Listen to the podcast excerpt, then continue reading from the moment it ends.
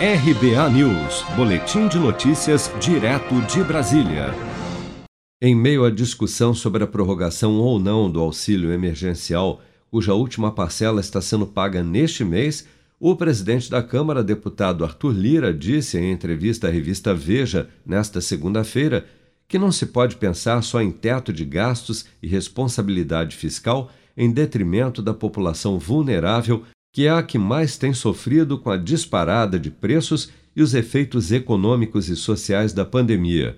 Para a Lira, não faz sentido liberar o pagamento de precatórios fora do teto, enquanto milhões passam fome e dependem da ajuda do Estado.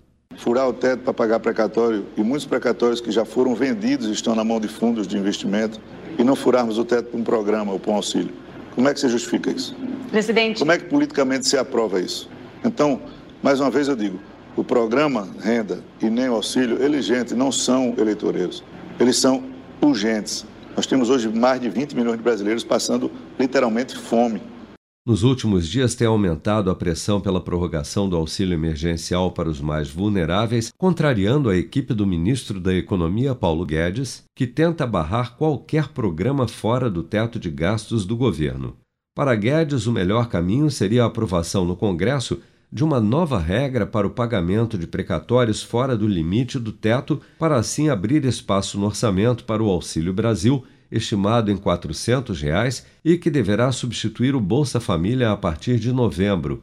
Há ainda uma outra possibilidade proposta pela equipe econômica, que estaria vinculada à aprovação da reforma do imposto de renda através da taxação de lucros e dividendos, que viabilizaria um novo programa de renda mínima do governo mas esta, apesar de ter sido aprovada na Câmara, dificilmente passará no Senado.